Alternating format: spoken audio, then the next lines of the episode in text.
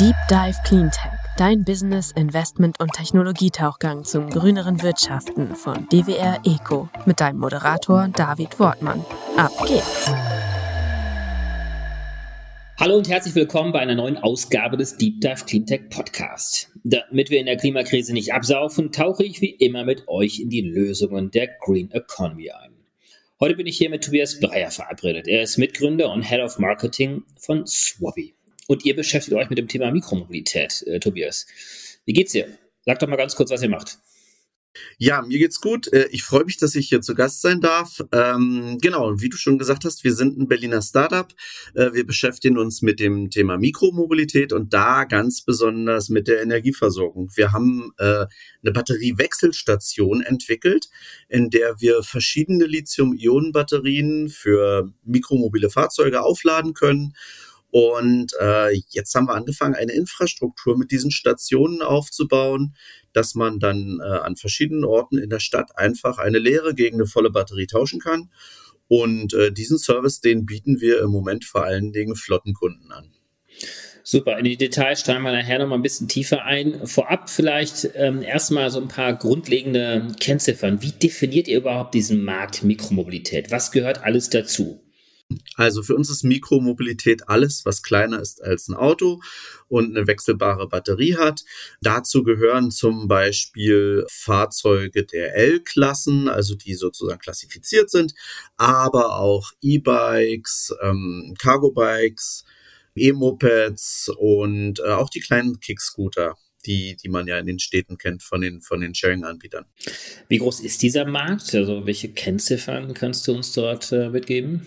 Es gibt wenige gut belastbare Zahlen. Es ist auf alle Fälle ein Multimilliardenmarkt, gerade in Europa der auch noch ständig wächst und dessen Grenzen im Moment auch noch nicht abzusehen sind. Da bewegen wir uns, glaube ich, in einem ganz guten äh, Marktsegment. Wenn ihr euch das so anschaut und versucht so ein bisschen annäherungsweise zumindest zu quantifizieren, was schaut ihr euch denn an? Die Anzahl der verkauften, in den Markt eingebrachten Mikromobilitätsgeräte, also die Fahrräder, äh, irgendwelche E-Scooters und so weiter, oder sind es die gefahrenen Kilometer?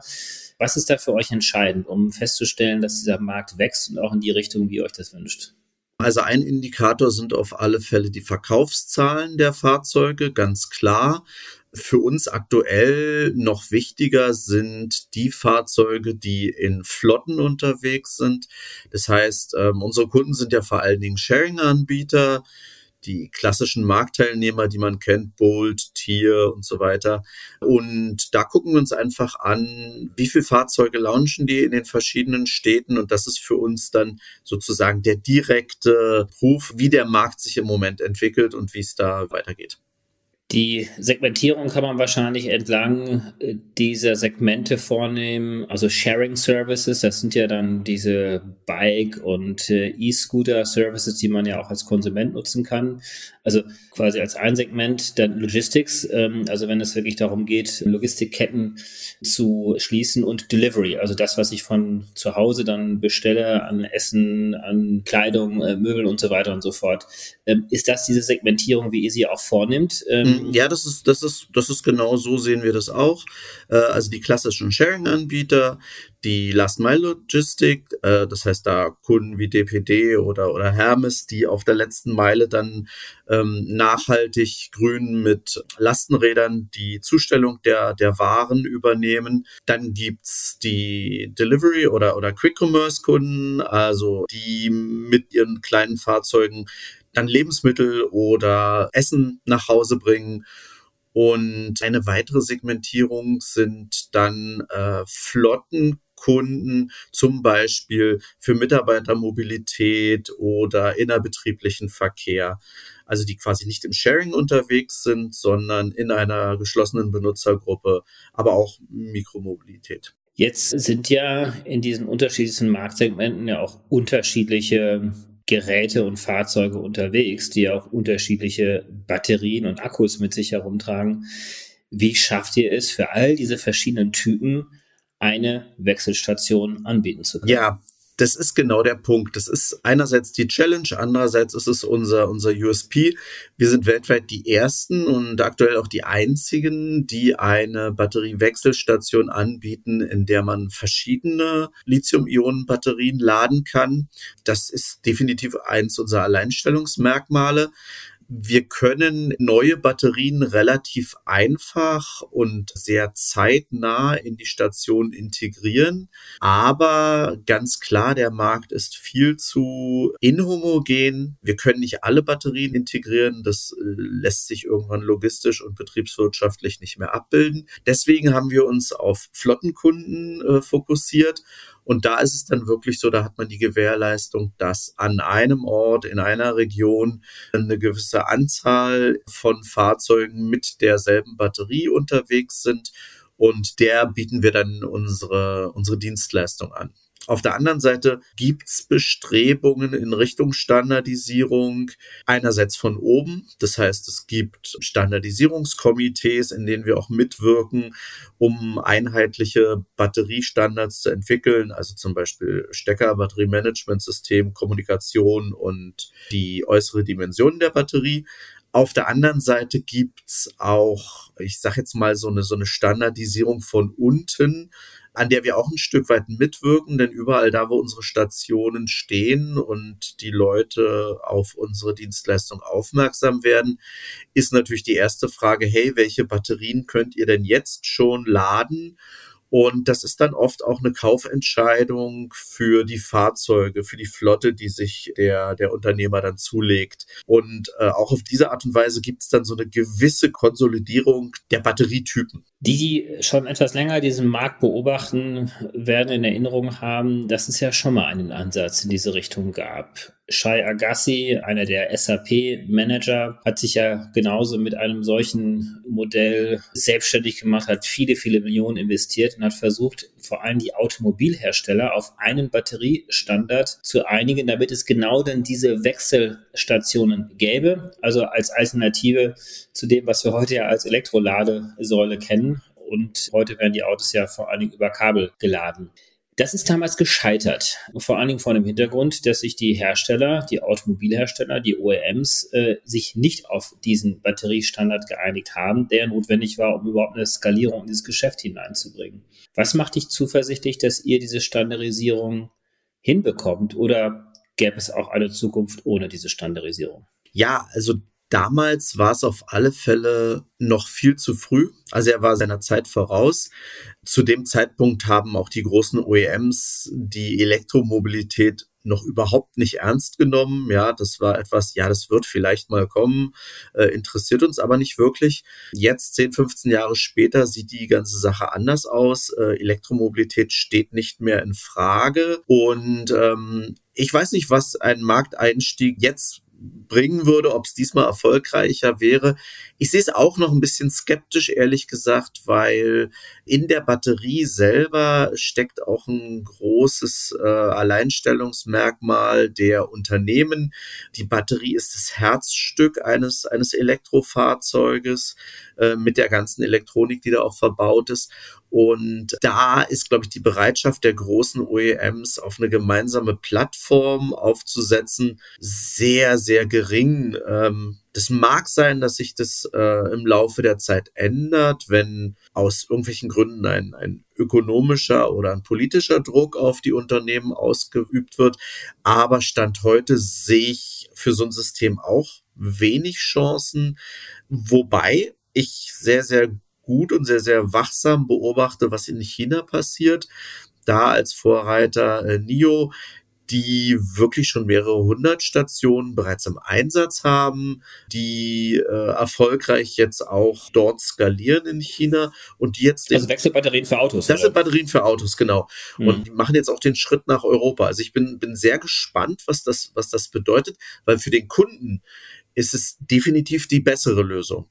Ja, also ein, ein Batteriewechsel in einer Batteriewechselstation ist für den Kunden immer die bequemere, bessere Lösung, weil man die Downtime nicht hat. Man hat keine Ladezeiten. Und so ein Batteriewechsel äh, bei, bei NIO dauert glaube, drei, vier Minuten. Also das ist so einmal durch die Waschanlage fahren, so ungefähr, und das Fahrzeug ist wieder vollgetankt. Da kann kein Supercharger mithalten. Und auch für die Infrastruktur, also sprich die Kapazitäten, die an einem Ladepunkt aufgebaut werden müssen, ist das eigentlich ein viel smarterer Weg. Aber ich glaube, es wird sich, es wird noch sehr, sehr lange dauern, bis es sich durchsetzt, beziehungsweise vielleicht wird sich es auch nicht durchsetzen. Bei der Mikromobilität, da ist es ganz was anderes. Es gibt dort keine Platzhirsche sozusagen. Ja, es gibt dort nicht den Standard, sondern alle müssen sich sozusagen ihren, ihren, ihren Platz erstmal erkämpfen. Und äh, die kleinen Batterien sind wunderbar geeignet. Die wiegen ja so zwischen, zwischen sechs und zehn, zehn, vielleicht elf, zwölf Kilo. Äh, das heißt, die sind gut händelbar und ähm, man kommt gut ran. Die sind in den Fahrzeugen nicht in der Tiefe irgendwo verbaut und der Wechsel der Batterien kann ohne Werkzeug von Hand erfolgen. Und da glaube ich, ist eine sehr, sehr große Akzeptanz, da einfach die Batterie schnell mhm. zu wechseln und mit dem Fahrzeug dann sofort wieder einsatzbereit zu sein. Mhm. Also der Unterschied sicherlich zum Automarkt ist auch, dass 70, 80 Prozent der Ladevorgänge beim Auto ja eigentlich zu Hause oder an der Arbeitsstätte stattfinden und äh, sich solche dezentralen Wechselstationen sich ja gar nicht lohnen, sondern das ist ja eigentlich eher so ein bisschen die Denke der alten Tankstelleninfrastruktur, wo es zentrale Anlaufstellen gibt.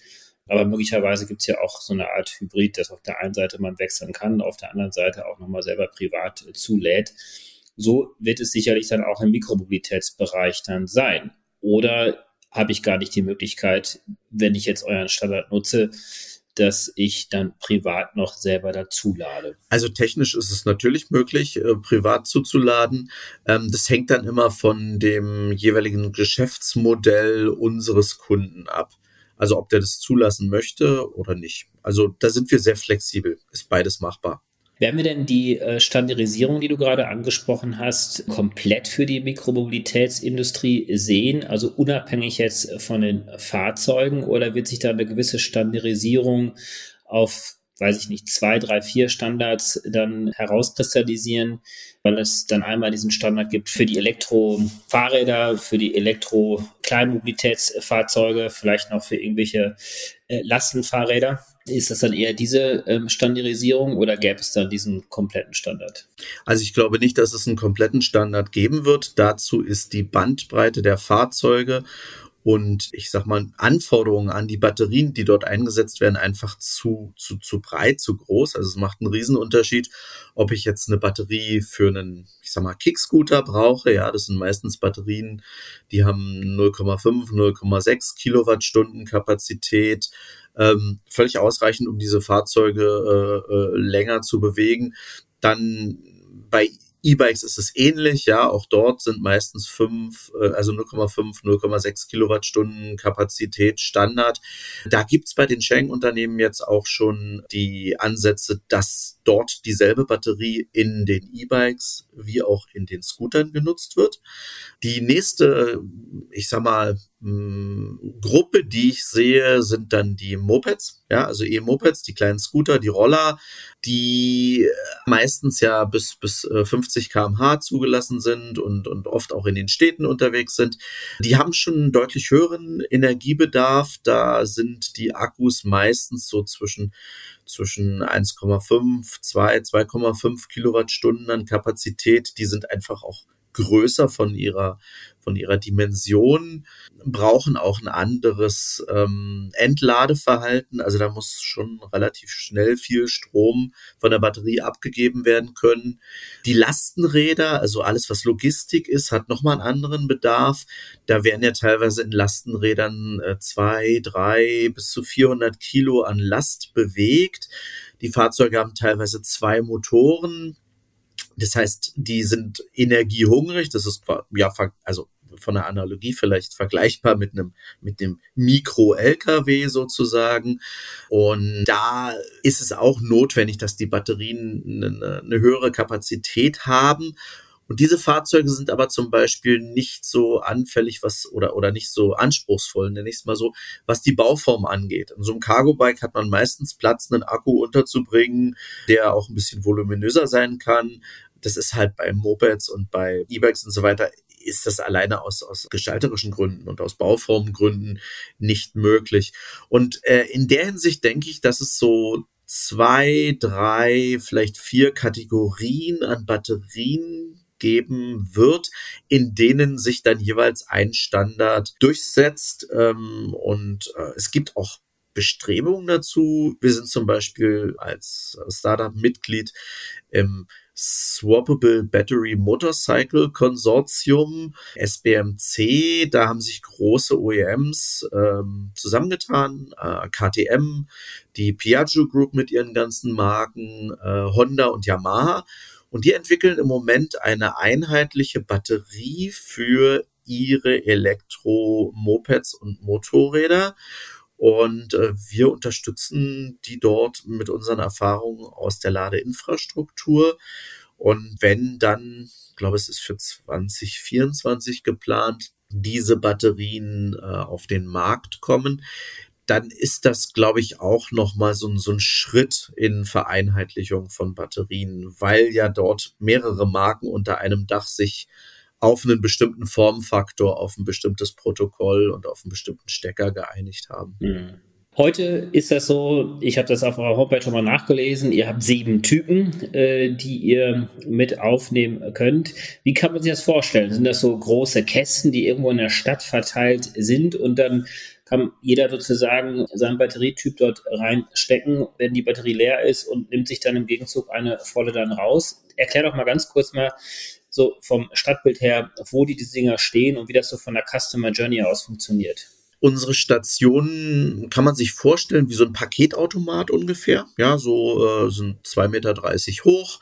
In ihrer einfachsten Variante, äh, ich glaube, 60 Zentimeter breit. Und äh, wenn man mehrere Stationen braucht, dann werden die halt nebeneinander so modular aufgereiht. Dann sieht es aus wie so eine DHL-Packstation. Und äh, da sind einzelne Compartments drinne. Fächer, die durch Türen gesichert sind äh, mit automatischen Schlössern. Und hinter diesen Compartments, da befindet sich dann die Ladeelektronik für einen bestimmten Batterietyp. Und durch unser modulares System können die Stationen relativ einfach mit verschiedenen Compartments ausgestattet werden. Also wir könnten so eine Station mit, ja, wie gesagt, maximal sechs oder sieben verschiedenen Batterien ausstatten was im Allgemeinen nicht sinnvoll und nicht notwendig ist, sondern die Stationen sind dann meistens äh, entweder für eine oder für zwei Batteriesorten ausgestattet, weil an diesem Ort dann eben zwei oder drei von unseren Ankerkunden unterwegs sind und äh, diese Batterien werden dort angeboten. Mhm. Und für den Kunden sieht es folgendermaßen aus. Der wirft einen Blick auf seine App. Wo ist die nächste Station im Umkreis? Dann schaut er, sind dort Batterien verfügbar, vollgeladen? Wenn das so ist, dann kann er die Batterien für einen gewissen Zeitraum reservieren, fährt zur Station, identifiziert sich vor der Station und dann öffnet sich ein Fach, er nimmt eine vollgeladene Batterie raus, äh, legt seine leere Batterie ein, schließt die Tür und wenn die leere Batterie auch erfolgreich erkannt wurde und der Vorgang dann äh, beendet ist, dann kriegt er die entsprechende Meldung und dann kann er weiterfahren. Das Ganze dauert, ja, ich sag mal, ein bis zwei Minuten, dann hat er wieder eine volle, eine volle Ladung. Ja, so, so ist es mhm. sehr, sehr einfach und sehr, sehr schnell, das Fahrzeug wieder voll zu tanken. In welchen Städten finden wir heute eure Anlagen? Also die größte Dichte an Stationen, größte Anzahl haben wir in Berlin, weil wir hier ja auch herkommen und hier angefangen haben. Also wir haben jetzt in Berlin ähm, ein bisschen über 25 Stationen. Einige sind nicht öffentlich zugänglich, die meisten sind öffentlich zugänglich, das heißt, sind im Stadtbild zu sehen. Wir haben in Berlin zurzeit ausschließlich auf privatem Grund aufgestellt, der aber öffentlich zugänglich ist. Also zum Beispiel auf Gewerbehöfen, auf Tankstellen, Universitätsgelände und so weiter. Es gibt andere Städte in Deutschland, wo wir bereits Stationen haben. Wir haben Stationen in Hamburg, in Bochum, in Jena, in Düsseldorf, in Stuttgart, wir werden demnächst Stationen eröffnen in Mailand. Letzte Woche haben wir Stationen in Warschau eröffnet. Amsterdam, London haben wir Stationen. Also es, es wird langsam mehr und unser Wirkungsradius wird langsam größer. Ab wann lohnt es sich denn für euch vom Geschäftsmodell her, diese Anlagen aufzustellen? Also wie funktioniert das Geschäftsmodell und gibt es immer mal so die kritische Masse an Anlagen oder Nutzern, die ihr braucht, damit sich ein solches Austauschnetzwerk auch lohnt? Ja, auf alle Fälle. Es ist halt nicht ganz so trivial, weil es von verschiedenen Faktoren abhängt. Also man muss die alle betrachten, abgleichen und dann gibt's irgendwann diesen Punkt, wo man sagt, ja, jetzt, jetzt macht es Sinn. Also wir, so, wir probieren immer einen, mindestens einen Ankerkunden, eher gerne zwei an einem Standort zu haben. Dann wird gemeinsam mit diesem Ankerkunden der Bedarf ermittelt. Also wie viel Swaps am Tag sind notwendig? Was sind, was sind gute Locations? Also wo, wo, wo macht es auch ähm, logistisch Sinn, diese Stationen aufzubauen? Wir gucken dann, haben wir an der Stelle Location Partner, also wir haben, wir haben Rahmenverträge mit, mit großen Unternehmen abgeschlossen, also zum Beispiel mit BP, Deutschland unter der Marke Aral, dann äh, Total Energies, ähm, Abcoa als Parkhausbetreiber, um nur einige zu nennen. Also mit denen haben wir Rahmenverträge abgeschlossen, so dass wir eigentlich auch in, in sehr, sehr vielen Städten in Deutschland problemlos erste Standorte erschließen können. Und dann machen wir, wie gesagt, so eine, so eine erste ähm, Nutzerbefragung mit unseren Kunden und schauen, dass äh, die Stationen in eine relativ moderate bis hohe Auslastung kommen, was die Swap-Zahlen anbelangt. Und dann äh, können wir die Stationen auch eigentlich ab sofort betriebswirtschaftlich sinnvoll betreiben. Manchmal ist es so, dass es für den Kunden äh, von Nutzen ist, dass er eher mehr Stationen hat, die dezentral verteilt sind, wo aber theoretisch nicht eine Station in die Vollauslastung geht. Und da kommt dann unser Vorteil zum, zum Tragen, dass wir natürlich verschiedene Batterien in einer so nicht 100% ausgelasteten Station laden können, so dass wir dann zum Beispiel in einer Stadt, in der wir Batterien für einen Sharing-Dienstleister wie zum Beispiel Tiermobility laden, gleichzeitig Kapazitäten aufgebaut haben für einen Last-Mile-Logistiker wie, wie Hermes oder wie DPD. Und dadurch können wir dann in relativ schnell dann doch ein kleines Netz aufbauen, obwohl pro Kunde die Anzahl der Fahrzeuge noch nicht so enorm groß ist. Ne? Also vom Prinzip kann man sagen, so eine, so eine Station kann in der Vollauslastung, je nach Batterietyp, hm, so ja, bis zu 100 Batterien am Tag aufladen und das bedeutet dann für einen, für einen Kunden oder für mehrere Kunden insgesamt 100 Batteriewechsel sind möglich. Damit lässt sich dann eine Population von durchaus zwei, drei, 400 Fahrzeugen äh, von den, von den kleinen Kickscootern zum Beispiel betreiben. Oder von den Lastenrädern auf alle Fälle, ja, äh, 40, 50 Lastenräder. Ne? Die mhm. haben meistens zwei Akkus und äh, fahren die dann auch an, an, an einem Tag leer. Mhm. Aber das muss man, wie gesagt, immer von Fall zu Fall be betrachten. Und da spielt uns halt in die Hände, dass wir es über die Software steuern und die Stationen so modular sind, dass wir den Bedarf sehr, sehr einfach anpassen können. Wie ist denn das Bezahlmodell? Bezahle ich als Kunde pro Kilowattstunde Leistung, die ich schlussendlich ja beziehe, wie ich das ja auch von der Elektroladesäule kenne, wo ich vielleicht 50, 60 Cent die Kilowattstunde bezahle, als Endkonsument zumindest bei den schnelleren Ladesäulen? Oder ähm, bezahle ich pro Ladevorgang, pro Batterie? Wir rechnen keine äh, Kilowattstunden ab. Das ist auch schwer möglich, weil eine Batterie ist ein, äh, ich sag jetzt mal, ein sehr komplexer Energiespeicher. Das heißt, nicht dieselbe Energiemenge, die ich in die Batterie rein Pumpe kann ich auch wieder rausziehen. Das äh, würde, würde einen sehr, sehr großen Aufwand an, an Mess- und, und Eichtechnik und so weiter erfordern. Das machen wir nicht so. Wir bieten die Dienstleistung an, eine vollgeladene Batterie zur Verfügung zu stellen und äh, dementsprechend äh, zahlt der Kunde dann pro Swap, also pro Batteriewechsel äh, zahlt der Kunde und wir sorgen dafür, dass die Batterie zumindest 80 Prozent gefüllt ist, eher darüber, aber das ist sozusagen das, das Produktversprechen, was wir abgeben. Und die Bezahlmodelle sind auch sehr, sehr unterschiedlich. Wir haben oft Rahmenverträge mit den Unternehmen, die eine gewisse Mindestanzahl von Swaps im Monat oder im Jahr beinhaltet und alles, was darüber hinausgeht, wird dann äh, Paperswap bezahlt. Okay. Ja, es ist ein bisschen vergleichbar wie, wie mit, mit Telefontarifen. Ne? Man hat irgendwie so ein Kontingent ja. und wenn man drüber geht, dann zahlt man halt extra. Ja. ja.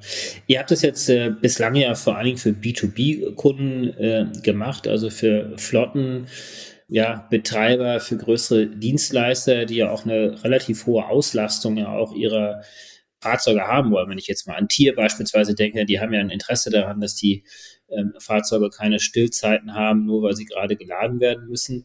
Wie sieht es denn auf der B2C-Seite aus? Also ich kann ja rein technisch dieses System ja auch als Endkunde nutzen. Ich habe meinen eigenen kleinen Scooter, mein eigenes äh, Elektrofahrzeug. Äh, kann ich da heute auch schon von profitieren, von euren Anlagen? Ein ganz klares Jein. Theoretisch wäre es möglich, ne? Also technisch ist es klar, es ist dieselbe Batterie, der, Fahr der, Batteriewechsel ist ohne Werkzeug möglich. Ähm, das Problem ist, dass wir selbst wenn es viele standardisierte Batterien gäbe, dass wir Privatkunden nicht so ohne weiteres in das System aufnehmen können, weil die Idee besteht ja darin, dass ich eine leere Batterie einlege, eine volle entnehme und sofort wieder diesen Ort verlasse. Das heißt, ich würde im Zweifel meine eigene Batterie in das System geben und eine fremde Batterie herausnehmen.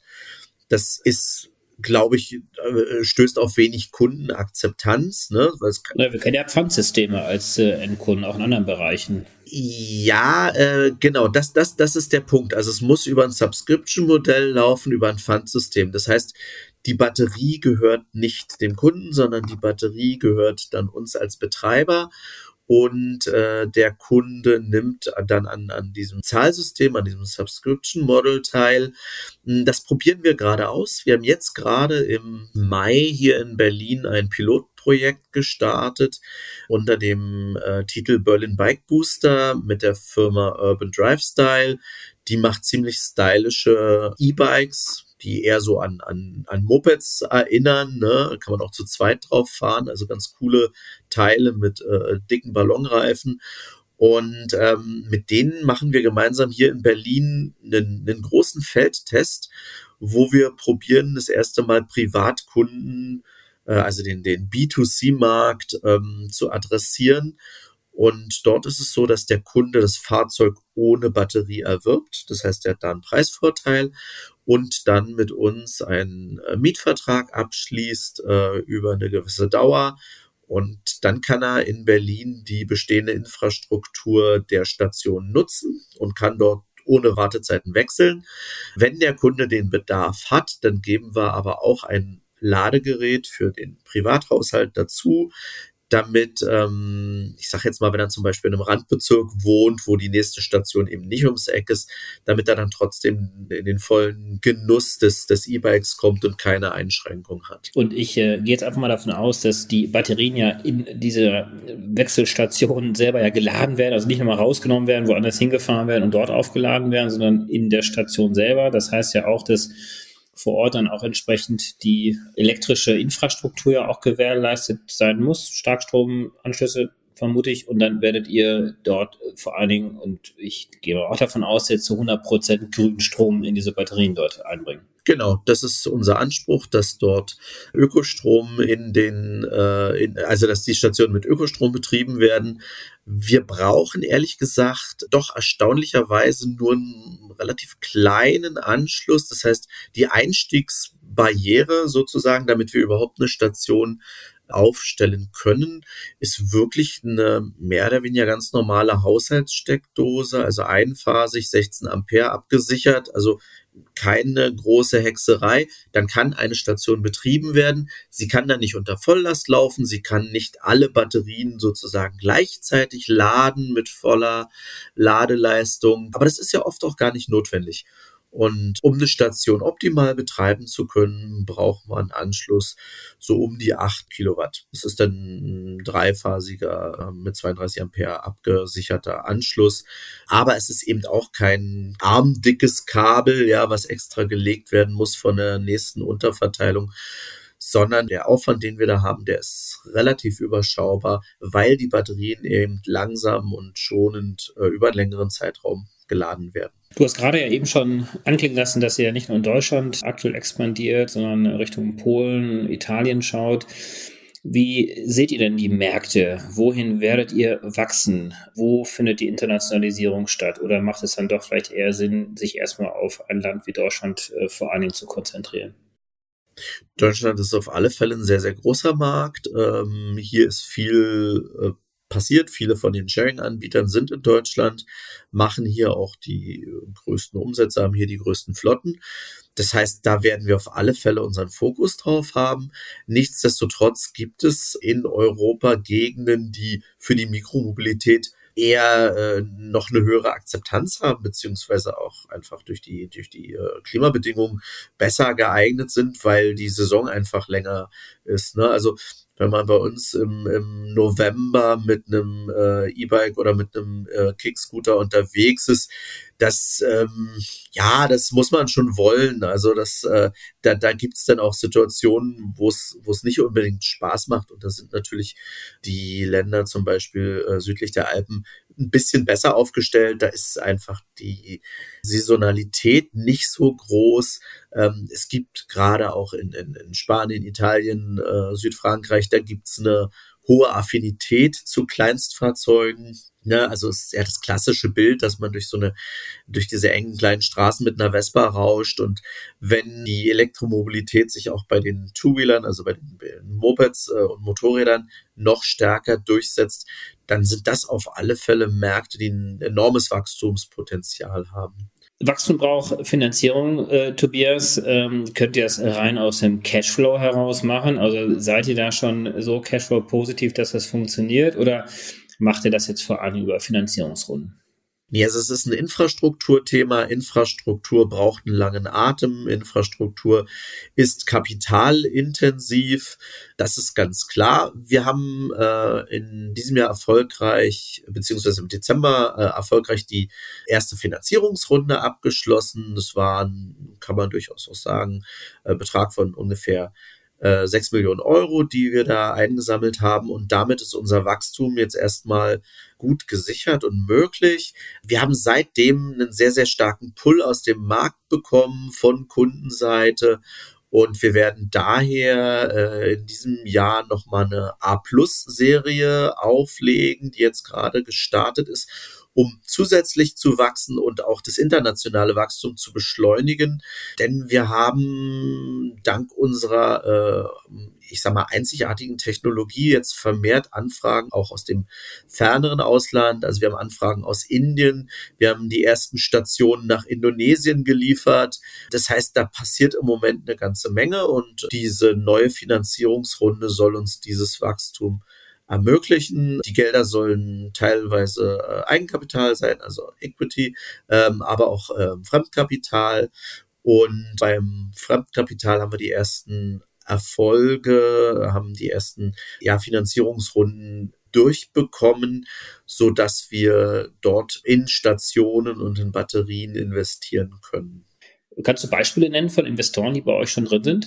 Ja, also die letzte erfolgreiche Finanzierungsrunde, die wir im Dezember abgeschlossen haben, wurde von äh, Eno Energy geführt äh, und die sind mit einem Betrag reingegangen. Aber auch die Altinvestoren, das Family Office, äh, was uns unterstützt hat, ist mit einem mit einem gleichen Betrag nochmal reingegangen und dadurch kam dann die entsprechende Finanzierungsrunde zustande und wir konnten die erfolgreich abschließen.